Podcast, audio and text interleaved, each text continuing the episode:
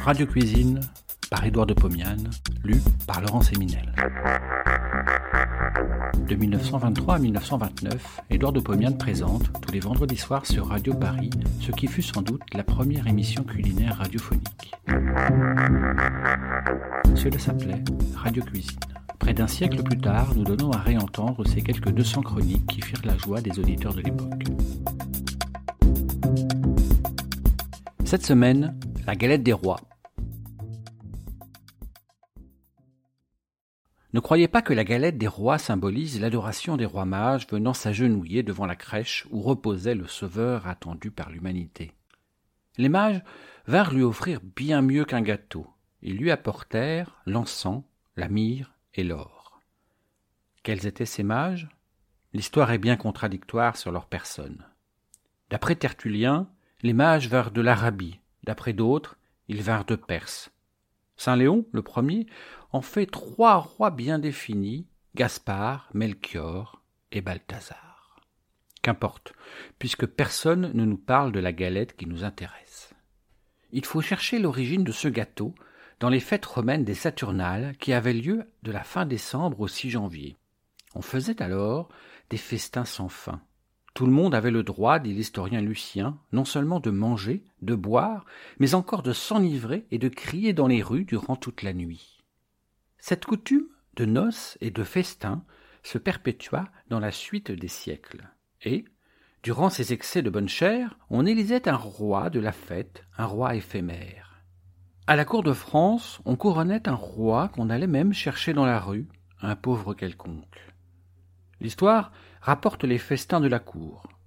Charles IX y fut même blessé grièvement en pleine ivresse. François Ier fêtait les rois dans le faste, et les successeurs Henri III, Henri IV, Louis XIII, Louis XIV, Louis XV continuèrent la tradition. De nos jours, dans toutes les familles françaises, on fête les rois, on boit, on rit et on mange de la galette. On y découvre une fève dissimulée par le pâtissier. Et l'heureux convive qui l'a trouvé, au risque de se casser une dent, est acclamé roi de la fête, roi de la Saturnale. Le roi boit, le roi rit, le roi choisit une reine et il l'embrasse. Vive la reine.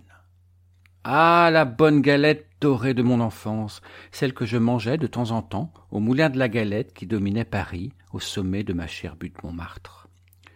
Il y avait autour du moulin un jardin, des tonnelles, un étalage de petits pâtissiers en carton qui faisaient des abesses de pâte.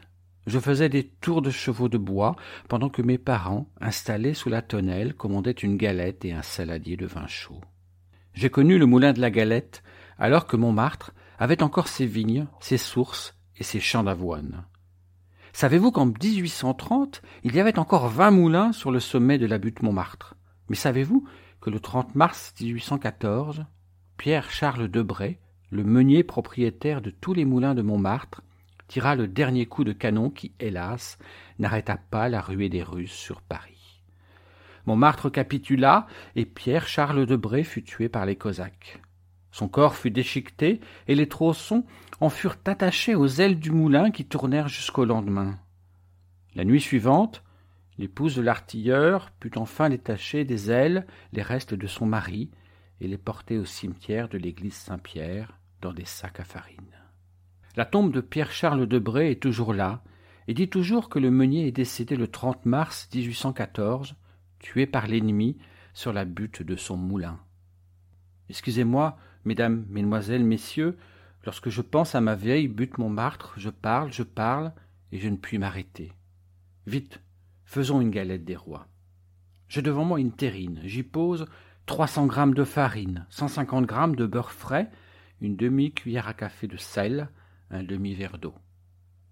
Du bout des doigts, je malaxe le tout, je rajoute soit un peu d'eau, soit un peu de farine, suivant que la pâte est trop dure ou trop molle. Il faut qu'elle se présente comme du mastic frais, ne collant pas aux doigts. À peine les éléments sont-ils mélangés, alors, écoutez-moi bien, qu'ils sont complètement mélangés, je m'arrête de pétrir. J'enveloppe la boule de pâte dans un linge et j'attends une heure. Je saupoudre de farine ma planche à pâtisserie J'y dépose la boule, je l'aplatis au rouleau, J'obtiens un disque, grand comme une grande assiette. Je le plie en trois comme une serviette. Puis, encore en trois, dans le sens perpendiculaire.